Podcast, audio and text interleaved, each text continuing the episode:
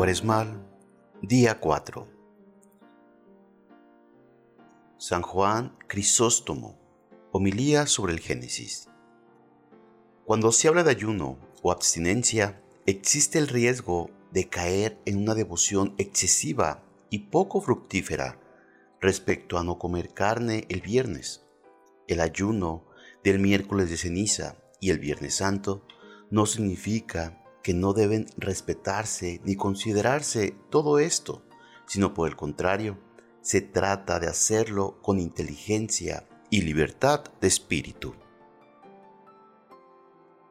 Reflexión.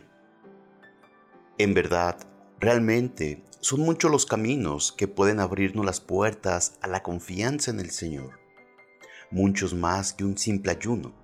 Por esto, quien tome alimento y no pueda ayunar, dé prueba de su fe con limosnas a los más necesitados, oraciones fervorosas, disposición a escuchar la palabra de Dios.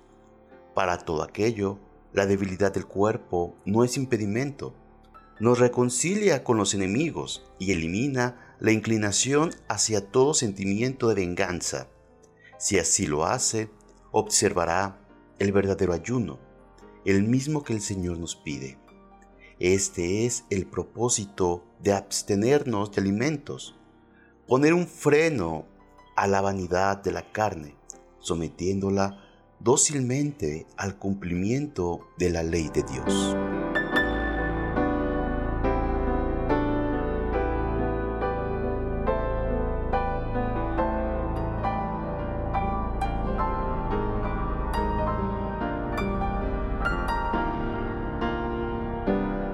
Y que la bendición de Dios Todopoderoso, Padre, Hijo y Espíritu Santo, desciendan sobre ti, tu familia y te acompañen para siempre. Amén.